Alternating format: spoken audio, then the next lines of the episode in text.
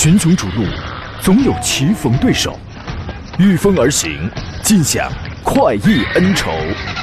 享受人车合一的至臻境界，你首先需要选对最合适的宝马良驹。精彩汽车生活从这里开始。买车意见领袖，权威专家团队聚会团购买车，专业评测试驾，主持人杨洋为你客观权威解析。这里是购车联盟。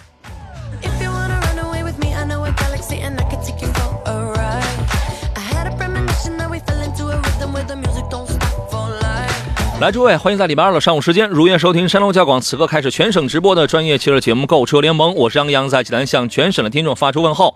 今天是三月三十号了啊，一季度的最后两天，今明两天啊，真是时不我待呀，对吧？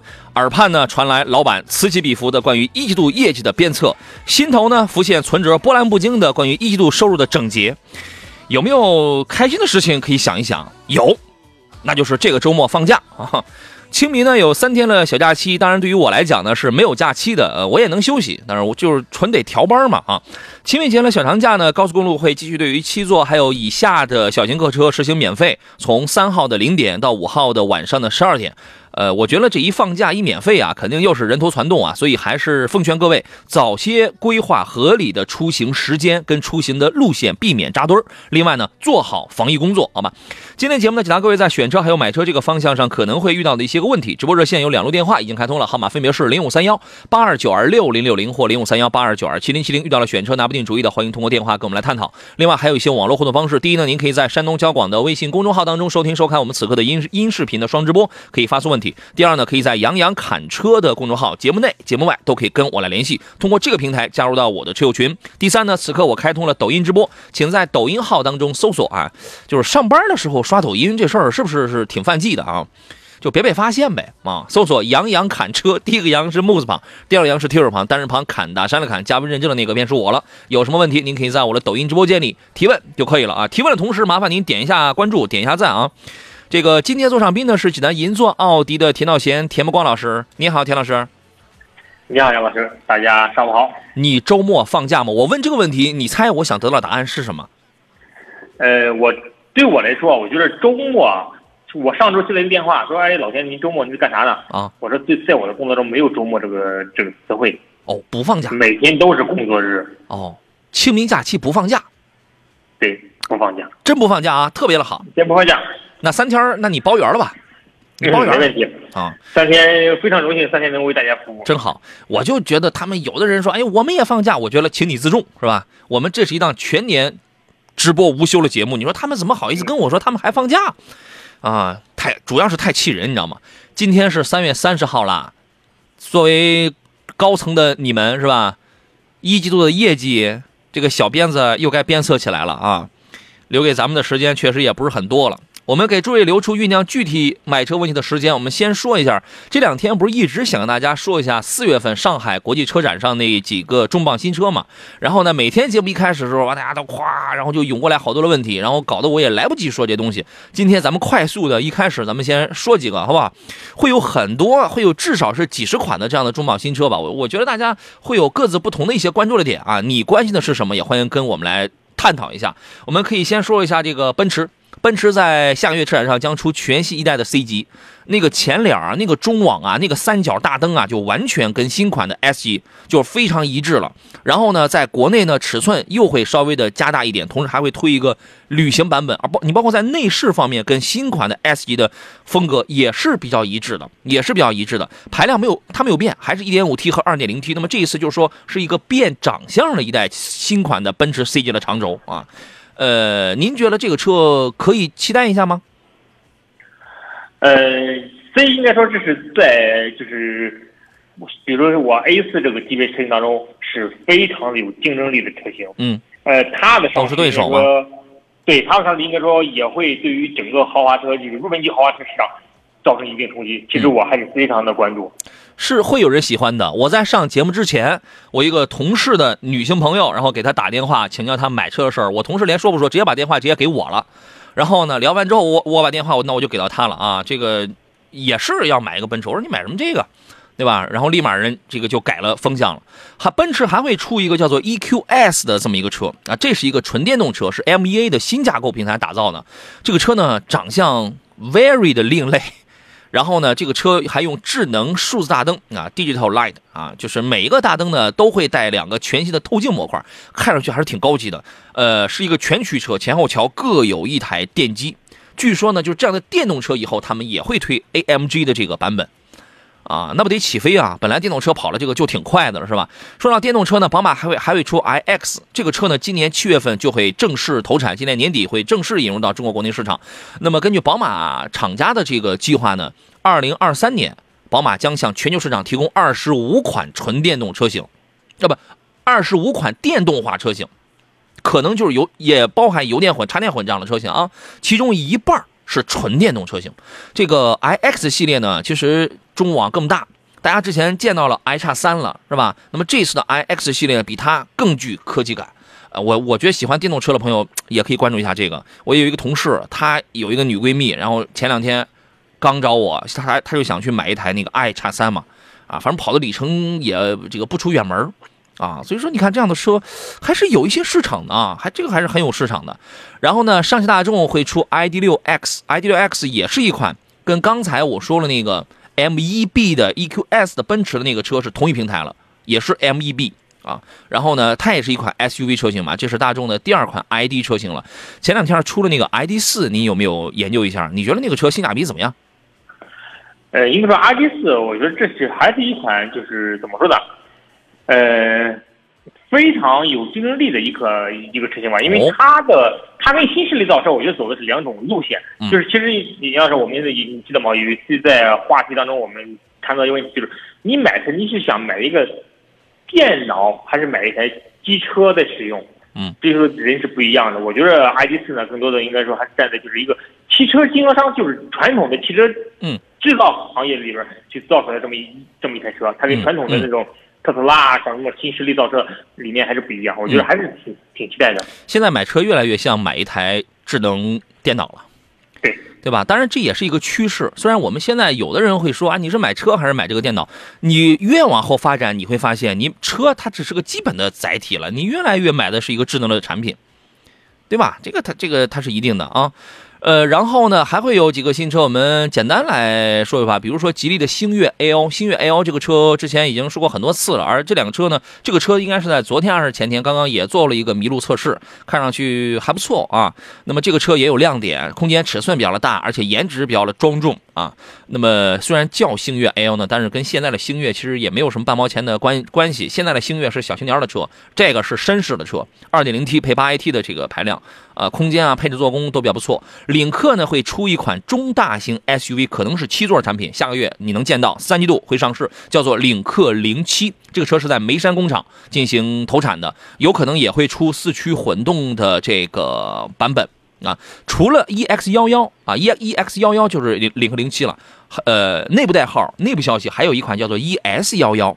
E S 系列就属于是一个中大型轿车的系列，我不知道这个车什么时候能够见到。同时，领克还会带来那个我在北京站上去年北京啊见到了那个叫做 Zero Concept 那个概念车，续航跑续航超过七百公里的那个啊，这个大家也可以来关注一下啊。这个车呢，就是一它也是个中大型的轿车，四米九五的车长，五十比五十的这个配重，我能呃零零百三秒三秒多，我能续航突破七百。啊，这个你可以考虑的。UNI-K 呢，这个车将在上海车展上正式上市，现在是一个预售的阶段。这个车颜值啊也这个很高，对吧？然后配置啊，功能满满的黑科技啊。现代呢会出一个叫做 iNiq Five 的这么一个车型吧，也用的是无联主义的一个纯电动中型 SUV，大家可以等一等。宝马还会出一个四系的四门，会出一个四门版本啊。这个车出来之后，它的对手将直接瞄准 A5 的 Sportback 啊。呃，用的还是 2.0T，应该不会有 3.0T 的吧？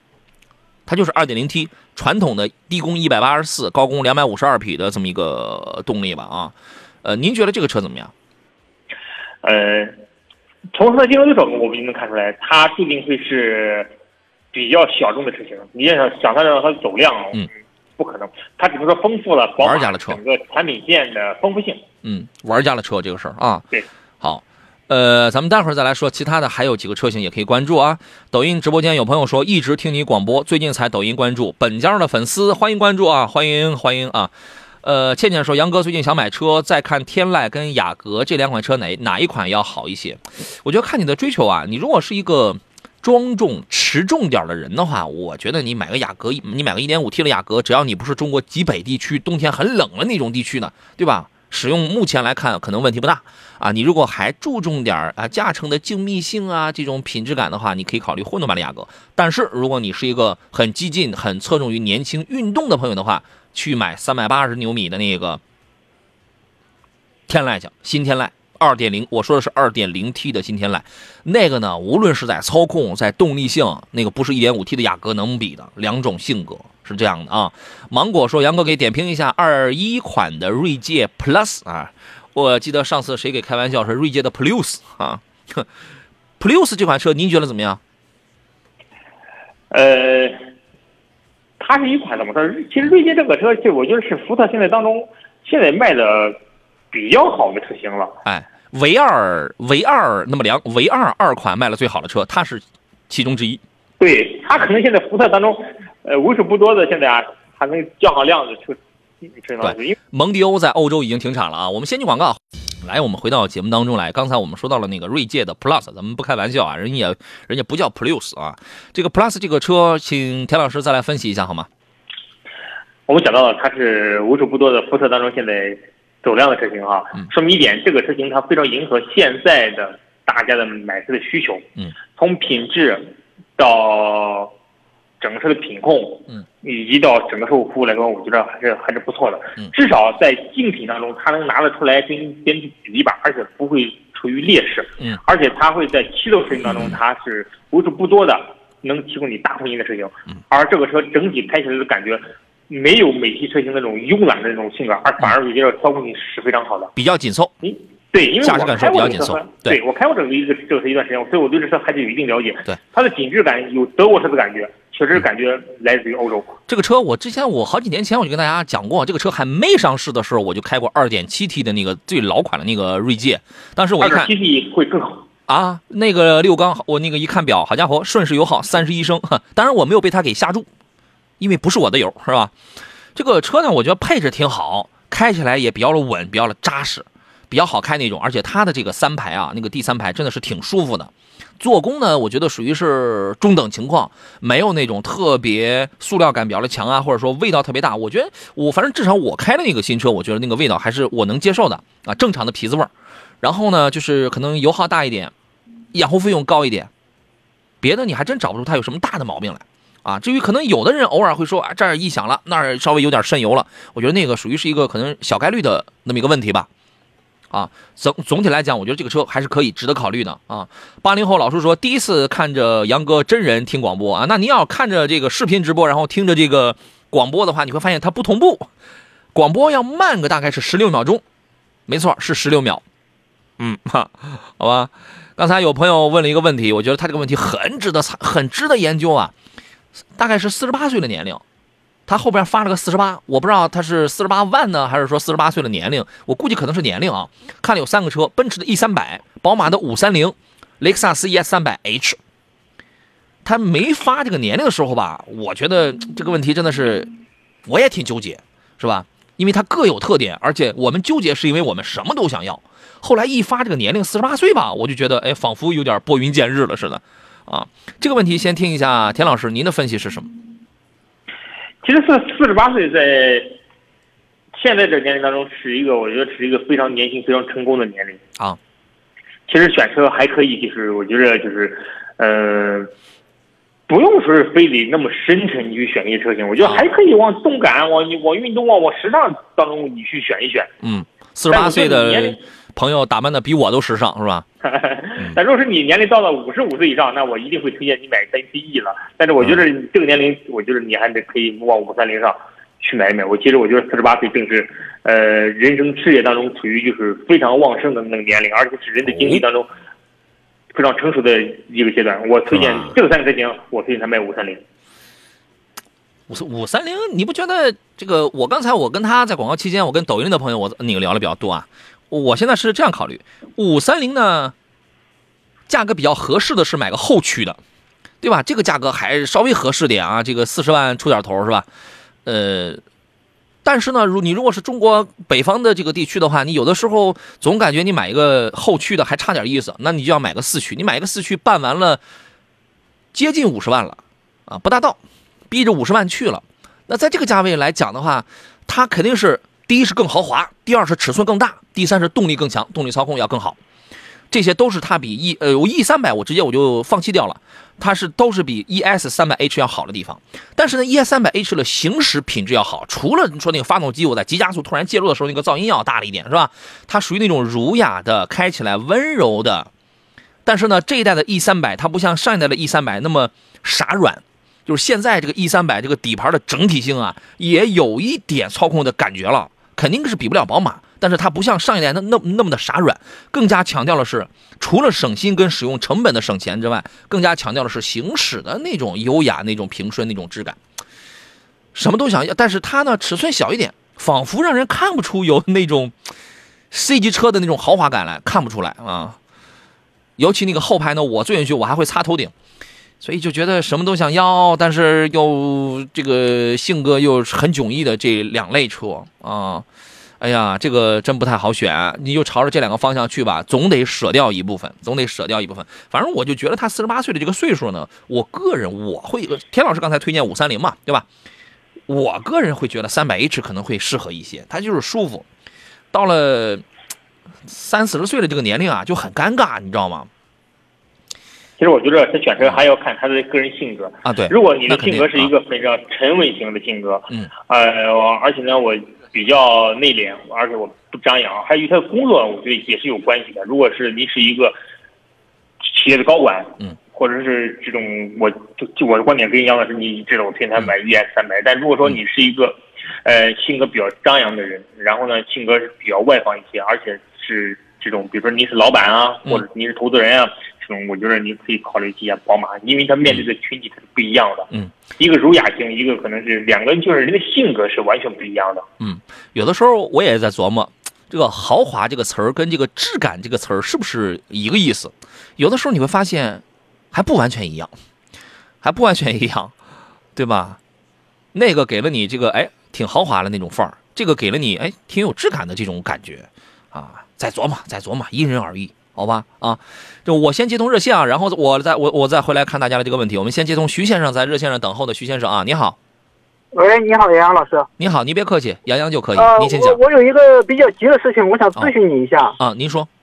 就是我们这边现在就是朋友圈都在发一个，就是违章拖车那个事情。嗯。就是有一个拖车贷款的事情。嗯。现在吧，就是我们去这边就是比较疯狂，有那个两百多人已经受骗了。现在呢，我的家人呢，他也买了这个车，我想问一下，他这个应该怎么处理？他这个吧，听明白。嗯，啊，他这个车呢是十六，总价是十六万多，嗯，然后首付款是两万一千八，呃，然后呢是无抵押贷款，他给说的呢是三年还清，每个月是还款是不到五千块钱，他说是在三年之内呢，保证给你介绍的，他的他说的工作呢就是给那些汽车超市，然后拉活儿拉他们那些卖的车啊或者维修的车之类的，每个月给保底收入是一万五。哎，我没大听明白，但我理解你这个意思，是不是你从他那儿贷款买一个车，他还给你钱？呃，他不是给钱，他是保证你的收益，每个月是最低一万五千块钱。这拿车去做，就跟拿车做了做做理财似的，是吧？对我呃他这个呢不靠谱呢贷款呢，并且说是一个是一个金融产品，我感觉这是不是一个骗局啊？呃，你这个事儿，我说实话，你前头一开始呢，我没大听明白啊。这个田老师，你有听明白吗？但我个人觉得这个事儿怎么这么这么这个这个不靠谱，这么不踏实呢？因为这个事情我们不了解它的来龙去脉哈，咱们咱们不需要说的太啊，对，咱们不需要说的太太细。我觉得这里边我也不知道它有没有牵扯有一些违法的一些个东西啊。对，就是对，你的我们不敢说它到底合不合规、合不合法。对，就是你在汽车行业干了这么多年，你觉得这种事儿靠谱吗？我这个事情我们不多去评价，但其实这这这这么多年，但凡是这种非正常性的这种购买，往往背后都有这种不正当的这种行为。啊，所以说，就是我建议大家，如果你觉得他不正规，那就尽量远离他。因为我别想着我见到贪便宜很多以买车、卖车或者是集资来这种行为来买车的行为，最后只有一个结果，就是嗯，上当了。就是别觉得呃好事儿就落在自己头上，好像自己能贪到这个多大的这个沾到多大光似的。我觉得不会。是，我也感觉这这是嗯骗人的，但是吧，就是现在吧，我的家人嘛，在我不知道的情况下，他已经签了合同，交了两万一千八了。嗯，他说这几天马上就要提车了。嗯，呃，我就想问一下，他这种合同是属于有效的还是无效的？我怎么样能阻止这件事情？我没见过你那个合同是什么啊？有一个事儿，有一个有一个办法，你可以落实一下这个情况。你打电话问你当地的市场监督管理局，你问一下这个情况，啊第一属不属实，第二合不合规，哦，这样是吧？哎，明白吧？哦，他们行行，他们肯定明白，啊，他们肯定明白。他们肯定明白是吧？对对，呃，如果说是这种事情的话，就是说，如果是不合规的话，可以要求这个，呃，请求这个市场监督管理局来协助吗？当然是退款还是怎么？他如果真不合规的话，他这就是个犯法的事儿。就是犯法的是吧？对，哦，行，好的。当当然因为我们这边他那个有两百多个司机正在维权呢，我家人又发生这个事情，所以我比较着急。嗯用合理合法的啊方式来这个解来解决，用合理合法的渠道先来知道这个事儿的这个这个内幕。当然我，我现在我无我无法下定论，这个事儿它就是不合规的，因为你刚才你这样一说呢，我也没大听明白，你知道吗？但是听上去好像是你能沾多大的光，占多大便宜似的。我觉得这种事儿，从我的感觉上来讲，我虽然这个事儿我没听明白，但我的第一感觉是这个事儿它不靠谱，好吧？是，我也感觉。好，嗯，行，好的，好的，那就这样谢谢杨老师。好嘞，再见，好嘞，好嘞，再见啊好，再见好嘞嗯。拜拜。嗯，呃，兵哥哥说事出反常必有妖。哎，王震说这是个骗局，都曝光多少次了？哦，是吗？那真得想，就是大家你不要觉得啊，明明是你买一个车，其实这个事儿你是你就应当是付出的那一方，怎么着？你从这里边你还能沾多少光？我就觉得这种就是不管是车啊，还是你买任何东西，你这种事儿的话，我觉得都很悬。我想起一个故事来啊，这个我们讲完这个事儿也该进广告了。我一个朋友在走着走在马路上，有人说骗他买一个充电宝，说买这个哦骗他办一个卡，说办这个卡之后送多少话费，还送他个充电宝。他手机正好没电了，他需要个充电宝，所以他就办了这个了。咱们先不说他那个卡的事儿啊，他那个充电宝一开始没给手机充电的时候，手机还有三个电，充电宝还有两个电。充了半天之后，手机剩两个了，充电宝三个了。我朋友当时就怒了啊，说这这是谁给谁在充电，你知道吗？后来就去找他，我就是不要觉得这种，我个人觉得啊，没有那么多可以沾光的地方。哦，好吧，我们进广告，稍事休息，马上回来。群雄逐鹿，总有棋逢对手，御风而行，尽享快意恩仇。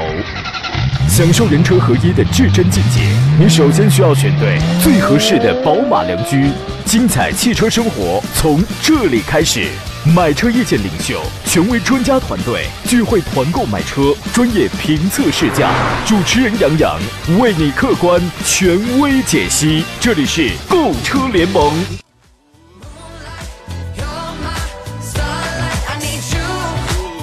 来，这位十一点三十三分，我们继续回到节目当中来。这里是星期二，山东交广为全省乃至全国的朋友进行直播的购车联盟。我们在听节目的还有来自甘肃酒泉的朋友啊，谢谢，来自这个卫星发射之城啊。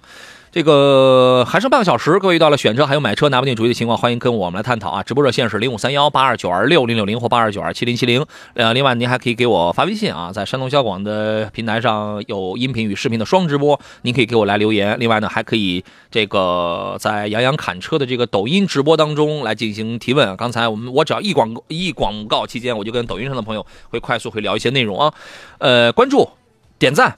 评论就可以了啊！有需要问问题的朋友，您先关注一下，先点一下赞啊。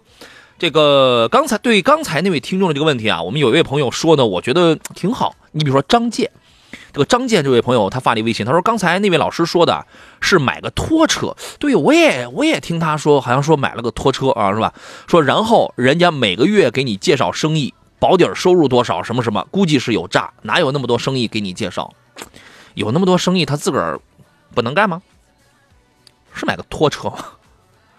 不太了解啊，好吧。呃，还有人说杨洋现在涉猎的领域越来越广泛了，法律法规问题也能解决了，我解决不了，我只是凭着我如履薄冰的生活经验啊。我们这个时候要做一个简短的电话连线啊，我们要连线一下山东天祥长安马自达 4S 店的销售经理陈聪陈总啊，你好，陈总，主持人好，你好收音机前的听众朋友们，大家上午好。嗯，今天咱们要说一下这个长安马自达啊，呃，给大家介绍一下旗下两款主力车型，分别是昂克赛拉还有 CS 杠五，是吧？给大家简单介绍一下这两个车的主要特点，包括适合的人群，好吗？行，好的。昂克赛拉的话呢，是主打的年轻和运动啊，它的外观和内饰呢都非常的呃漂亮和时尚，对吧？是是大多数年轻消费者的这个最爱啊。另外的话，再加上马的内饰呢，也非常的精致啊，而且非常上档次。嗯，对。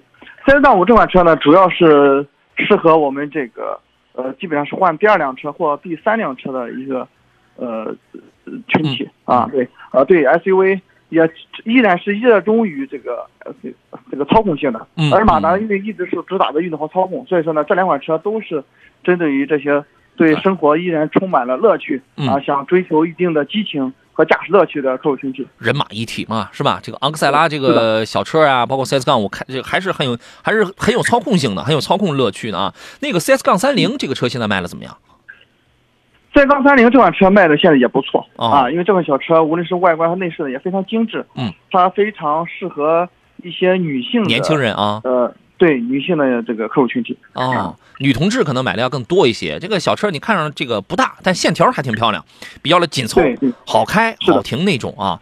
目前现阶段呢，这个店里边购车优惠已经在实行四月份的政策了吗？是的，没错。哦呃，昂克赛拉这款车呢，我们在近期刚刚推出了二零二一款。嗯。啊，比原来的配置呃配置上呢增加了感应式大灯、感应式雨刷和换挡拨片。嗯。而且呢，我们现在的销售政策基本上是二零二一款呢延续的是二零二零款的价格政策。嗯。啊，所以说呢，性价比还是非常高的。嗯，指导价是没有变的，但是它属于是一个增配车型啊。现在到店里去购车，昂克赛拉这个系列有购车优呃一些实质的优惠吗？是的，是有的。昂克赛拉目前的话，呃，全款呃是优惠六到七千啊，分期的话现在能优惠一万二左右。嗯，好，呃，其他的车型呢，比如说 CS 杠五啊、CS 杠三零这样的车有什么优惠呢？好的，CS 杠五这款车还是目前的优惠幅度还是非常大的啊，这个车目前呃分期优惠能在三万左右。除此之外呢，还有六千块钱的置换补贴，四千元的大客户补贴嗯啊，而且还有两年免息的金融政策。呃所以说，CS 杠五这款车目前的它的性价比非常非常合适。嗯，是吧？行，对，呃，CS 杠三零现在有优惠吗？呃，CS 杠三零也有，因为它的价位呢与昂克赛拉二点零的排量的价位基本上是一致的，嗯所以这两个车型的优惠幅度也基本上是一样的。嗯，这是三款长安马自达了旗下的主销车型啊。呃，跟大家说一下山东天祥 4S 店的地址，方便大家去看车嘛。好的，我们的公司的地址呢是在济南市历城区经十东路二二八九号银座国际汽车广场。好的，那就再次感谢陈经理。现在呢，已经开始在实行四月份的政策了。我觉得避免就是越往后呢，大家提车的这个周期可能会比较的扎堆儿，比较的延长一些。呃，如果您觉得这个车也合你的口味，然后这个政策呢，哎，刚好也满足你的这个心意的话，我觉得现在就可以去这个天祥四 S 店去看一下。到时候如果是我们听众的话，打着我的型号去的话，也请陈经理给予额外的关照，好吗？好的，好的，没问题。好嘞，谢谢，再见啊。好嘞，拜拜。好的，嗯嗯。这是我们有，呃，这是我们有一个这个合作安排啊，给大家来这个简单来介绍一下这个优惠政策方面的问题。我们再次请回来自济南银座汽车的田道贤田老师，你好，田老师。你好，杨老师，大家中午好。哎，我满脑子现在还是那个拖车的事儿，你知道吗？哎，我满脑子还是那个事儿，我也得研究一下。这个郭子坤说：“杨哥好，没啥事儿，就是想你了啊，来打个卡啊，欢迎你啊，欢迎。”这个来看看大家的这个问题吧。呃，最不提问的是，请问沃尔沃的 S 六零跟 V 六零的硬件基本一样吗？还是说进口的 V 硬件要好一些啊？其实基本是一样的啊。这个问题你也怎么看呢，田老师？通过就是外观来看的话，应该说基本上是一样的，嗯嗯，但是可能在一些内部的一些细节上，可能进口的、国产的可能会有一定的区别。嗯，从品质上来讲的话，现在也不能说进口的完全要好于国产的，但是现在会在一些特别的工艺上，进口的可能会更好一些。呃，而且从就是吃的品质感来说的话，进口的可能会也会更好。但是这进口你要分技术进口，你要看它原产地是在哪里。嗯，如果原产地小尔基基、小吉吉斯坦，对，或者是比如说瑞士啊，是这或者当地的一些欧洲的一些国家，可能品质是比较不错。但如果这产地是不是这个地方或者一些小的地方，那可能不如国产的好呢。小的地方，呃，得嘞啊，反正这个因为我们知道现在很多国产很多以进口名义来了，比如像一些越南啊哪产的车，嗯嗯嗯都以进口的名义到了国内。嗯，大家说，哎，也是进口车啊，但是车的品质你能保证吗？反正，这种不如国产的好。咱们这儿卖的，你比如说咱们这儿的五菱、奇瑞，咱们到了那个什么南美啊，到了这个东南亚那些国家，然后也全是也全是进口车，嗯，是吧？全是进口车啊，好吧，这个风格不一样，价格也不一样，您看您自己的这个需要就可以了啊。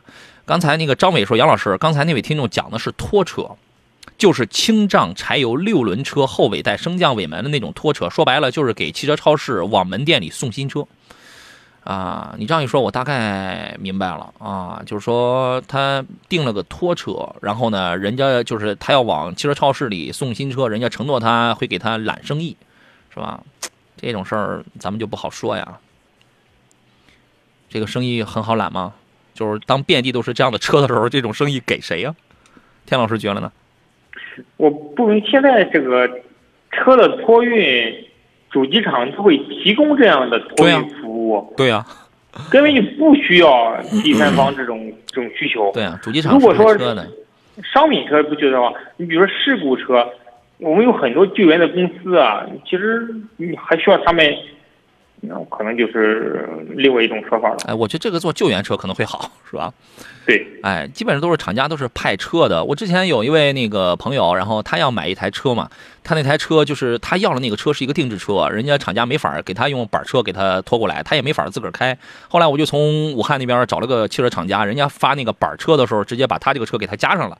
给他加上了，直接给拉到了济南了啊！就是说，他这种车，他都是可以从那个厂家，人家都可以直接发的，啊，好吧，这个事咱们就不讨论了啊，因为在这详情我们也不太了解啊，毕竟隔行如隔山。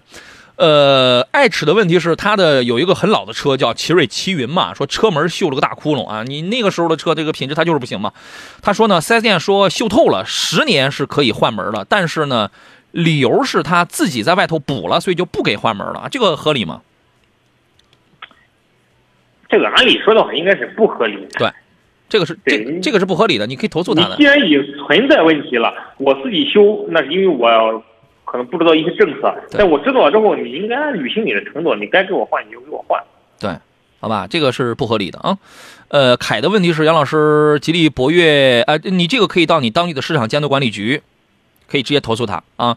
呃，凯的问题是杨老师，吉利博越怎么样啊？主要关注质量，也其次是油耗，还有更好的推荐吗？博越这个车油耗呢，有人会觉得很高，就是第一代的那个变速箱的油耗确实要高一点，后来第二代开始油耗已经下来了呀。我之前我开的时候，我记得在济南这种市区，我通常我会讲市区油耗，我我不太讲综合油耗啊。呃，市区油耗的话，因为大家给的条件都一样，大家都拼市都拼市区的话，那这个高低它就立马可见了嘛。市区油耗我当时开的话，应该是在不大到十一升，还反正也差不多了，也差不多十点八还是十点几，反正贴着十一升左右。我觉得现在的这个这个车呀，其实都相差不大，反正十一升上下吧都啊。我我个人觉得是这样，您觉得这个车，呃，田老师觉得这个车质量怎么样？这个油耗成绩怎么样？还有什么别的推荐吗？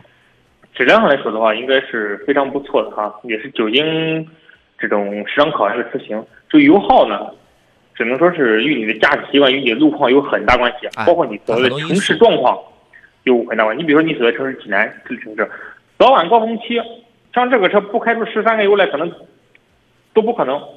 但如果说你的你所在的城市，比如说像一些滨州啊、淄博啊这种城市，可能堵车不是很明显的时候，可能就可能十个油可能都用不了的这种情况。嗯嗯所以说就是与你所在城市啊、与你驾驶习惯有很大关系。嗯，好吧，但是济南市这个车油耗，因为怎么说呢？综合下来之后，纯市区的话，我觉得也就在十一一样的。你说的那个数据应该是非常可信的。关键是我开车还不是那种很节约的那种，你知道吗？嗯，啊，所以我觉得这个车正常市区油耗十到十二升，这个范围应该是差不多。你要是再高的话，可能咱就得琢磨琢磨是什么原因啊，好吧。我们先就爱吃说我是河北邯郸的，那你就找你河北当地的车间管理长城路。时间过了很快啊，还剩最后一段了。我们抖音直播间一根香肠问的是缤智啊，五一以后还能再降价吗？杨哥，田老师给我们来预测一下，缤智这样的小紧凑 SUV，五月份之后还能再降价吗？水不大了是吧？我们不敢预测五月份能不能降价啊，但是从全年的缤智这个价格走势来看的话，波动并不是很大。嗯，呃，但是每年的四月份哈，每年四月份是我们称为就是山东省的车展月，嗯，会在各个地方都会有车展，嗯。你可以在四月份来去观摩观望，嗯。因为五月份的时候可能价格不如四月份便宜。嗯，就是这样的这样的小型车呀，它再便宜啊，差不出一两千块钱来。所以呢，你是继续等，还是说现在就买？就看你对于这一两千块钱的看重程度了。因为你要说哐哐再降一万，不可能，对吧？你想，他就这么便宜的车，他给你再降一万，这个是不可能的。对，可能嗯波动也就两三千、一两千的波动，要你看你看你买车的着着急程度、对，好需吧。求程度。有位朋友叫这个网名叫三个地球，说说说想入手 SUV，推荐一下。大哥，你有什么要求？你有什么价位啊？对吧？你想买套房，请推荐一下。好家伙，那你这玩意儿这一把抓是吧？兵哥哥是迈腾三八零的车主，他现在特别担心那个颗粒捕捉器的事儿，嗯隔三差五他就想问一问。啊，他现在跑了四千公里了，暂时还没有遇到啊，请田老师讲一讲这个这个事儿啊。我那我觉得你还挺幸运的呢。你机会增多嘛？啊，不是颗粒物捕捉器国六排放 GPF 导致那个油耗增加堵的那个事儿，就是大众用这个东西，用这个设备去提高排放嘛。呃，我对这个事情确实不是很了解哈，我所以说我我我我还真不能多说。哎，奥迪还没有遇上这样的事儿是吧？对，可能现在我我？我所在的品牌可能还没有没有这样的情况。嗯田老师说他还没有遇上，你听不到田老师的意见了。我的意见我之前我都已经说过了，不想再重复了，好吧？反正这个事儿现在它是个真事儿，它是个真事儿啊！你你没遇上，你就好好开着就是了。零 W 杠二零的机油养着，是吧？你这这个经常跑高速的那些朋友，我估计他是遇不上。他为什么呢？他跑了高速之后，他就会把那个颗粒，即便颗粒捕捉器它堵了，因因为那种碳排放那种颗粒它堵了，它也能把它燃烧掉，然后排走。啊，就是我们这种在经常在市区混的，跑不了几公里就到地儿了，我们最糟糕啊！一说市区混，刚才我们有朋友发微信啊，说济南市区的，哎，他那个微信被别人的微信给淹没掉了啊。他说在京石路上的油耗应该比其他城市道路得高一个半左右吧？济南油耗就是高，我跟你讲啊差不多。啊！幺五四五说，国产进口的工艺跟生产线呢，应该都是一样的，差别主要是在装备工人的熟练程度。现在生产线的装备工人啊，豪华品牌的这个叫智能工厂，工人已经越来越少了，都是机器人啊。说这个 BBA 跟沃尔沃的工人差不多都在四十岁左右啊。哦，那为什么奔驰有些工厂的工人都那么年轻，二十来岁，是吧？挺好啊，谢谢，感谢您的这个意见。小跑说：“杨哥好，麻烦问一下，本田奥德赛这个车怎么样啊？混动版的，田老师有什么意见？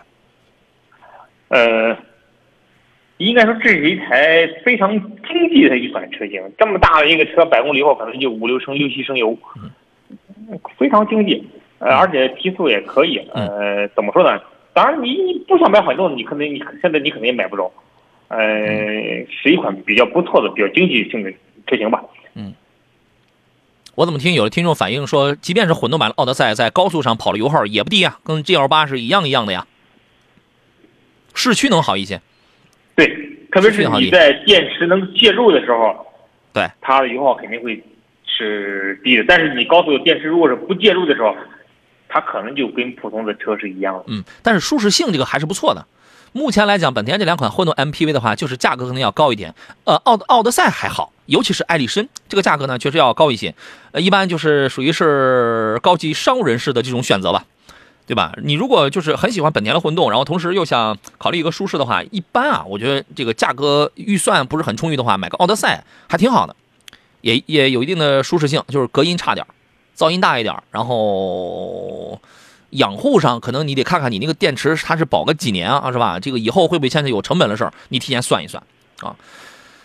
呃，三个地球说就是 BBA 三十到四十万落地的车，SUV 推荐一下。本身想入手奔驰的 GLC 的啊，呃，这个事儿您怎么看呢？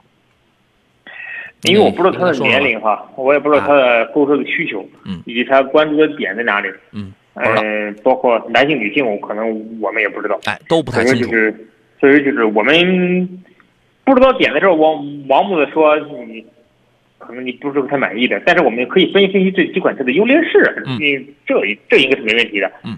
嗯，这几个车当中性价比最高的可能就是奥迪的 Q 五，它奥迪 Q 五而且提供的优势在哪？它的性价比和后排空间，这个三台当中是比较不错的。我们三台指的什么？指的是 GLC、嗯 Q 五和叉三。嗯如果说你是年轻人，你年年龄比较年轻，追求操控性，我推荐你买现在销量也是比较不错的叉三。叉三的优惠完了之后，现在优惠的幅度也很大，性价比其实也是蛮突出。但是它唯一不足就是它的后排空间略小一点。嗯，如果女性用户的话，注重的外观，我推荐你买 GLC。在 GLC 现在这三种价格是最高的，因为它性价比是最低的。嗯嗯，基本上你看你属于哪个情况，你去对号入座，你去买，你去买。但如果说你的预算在哪里，比如说你的预算就三十万、二十三四万，落地三十五万以内，那你只能选叉三跟 Q 五当中你去选择。但如果说你预算到了四十万以上了，那你可能选择余地就更大了，可能呃看的事情也会也会更多。呃，它如果落地三十五万的话，叉三是买不到的。二五 i 前段时间还得四十落地呢，四十左右。来这儿呢，你只能选择，你只能选择 Q Q 五对，啊，而且你只能选四零的 Q 五，你四五的 Q 五你也买不到。好吧，我建议在 Q 五跟叉三之间做一个取舍吧。啊，银河水说途凯跟探影买哪个好一些？途凯这个车销量真的是好惨淡啊，这个啊，这俩小车其实大差不差啊，您是怎么看呢？我推荐您去买探歌，他看是探影嗯，但是我不推荐你们去买探影，啊，虽然价位上便宜那么一点点，但是我还推荐你多花点钱去买探歌，因为嗯嗯嗯，从整车的品质感来说，探歌更是原汁原味的一种德国的车的风格。嗯，探影呢更多的融合了中国的东东西在里面，就像朗逸、宝来一样的。嗯，其实开起来之后你会发现，整体感最好好的当中还是探歌。嗯，好吧，好这个，价位啊，好，那您考虑一下田老师的这个建议。无名呢是刚才打电话说那个拖车的这位朋友，他说打打电话我没说清楚，他还发了个微信说您看一下这个图片，我就是打电话问拖车了，上面就是他们发的信息，他这个信息我就不念了，我念了这不成了给他们做广告了吗？然后呢，而且你就单纯这样发，我跟你说，骗子的我我不说他是骗子，我就说通常啊，骗子发了东西让你一眼是很难看出他是个骗子的。我没法判断这个事儿是真是假，我建议你找专业的人士。你刚才不是还说多少多少人在那维权呢吗？如果如果就是这个事儿的话，那你还犹豫什么呢？您自个儿定，您自个儿定，好吧？这个事儿我无法判断啊。呃，刚才有朋友问到了是那个荣威的那个小型电动车，就是卖个三四万的那个 Clever 克莱威跟这个长安奔奔 E-Star 之间该怎么来这个选择？我是这样考虑的啊，克莱威这个车呢，这个市场没打开，这个车还行，因为这两个车都能跑三百来公里啊，这个 NEDC 的综合续航。但是这个它的这你讲市场保有量的话，E-Star 明显超过它，E-Star 现在它都订不上车，你知道吗？呃，就是你订了车之后，它都提车周期可能会稍微长一点。我听说还因为有人特别不高兴，有消费者特别不高兴，订了车迟迟提不到车，为什么？需求量太大了，需求量特别的大。这个我最近就安排一个我岳父的朋友，一个我一个咱们节目有一个听众，就就就就这一个礼拜就安排了这个两个人提了这个呃订了这个 E 呃 E Star 了。然后呢，这个你讲销量上 E Star 确实要好一些，而且讲空间，克莱威稍微小了一点，稍微小了一点啊。呃，讲电池容量的话，克莱威大概是二十几二十几千瓦时的那个三元锂电池是吧？呃，讲质保，它这个他们都是一样的，因因为现在国标都是八年十五万嘛。然后呢，e star 的那个那个电池，我记得应该是三十几千瓦时的，所以我觉得我会倾向于 E Star 要更多一些。当然，你看我我指的是那个四四九八的那个啊，四九八的那个，好吧？您 您考虑一下。呃，浅唱夏末说，主持人推荐一下二十五万左右的插电混的 SUV，二十五万左右插电混，途观 L 的一点四 T 的那个插电混算一个吧。这个还不错，这个我开过。对，途观 L 插电混还是非常不错的。好，这个车好像有那个 GT 那个按键还可以模拟声浪的，反正帕萨特那个插电混那个是有的，一模拟声浪，好家伙，听他就故意给你模拟一种噪音，你知道吗？嗯，比亚迪唐这个价位有吧？唐的插电混，嗯在这个价位要更便宜一点，哎，还有吗？更便宜一点。还有别的吗？CRV 的插电混可能用不了这么多。啊，对对，CRV 有一个插电混，对他们厂家还请我去那个试驾来，就对吧就是今天我那个去不了，我派别人去了。刚刚，出的，哎，对对对，那个是刚刚出的。对啊，大家也可以关注一下。嗯，就这些吧，好吧。今天这个节目我们时间关系就到这儿吧。我们再次感谢田老师，咱们下回节目再见。好，下回见。好嘞，也感谢电幕前所有朋友的收听，还有这个收看。我们节目广告又提前了，我要提前结束了。祝各位午餐愉快！明天是周三上午的三月三十一号最后一天，我们照常直播。无论是从广播听，还是从这个抖音来看，还是从这个微信来看，明天见。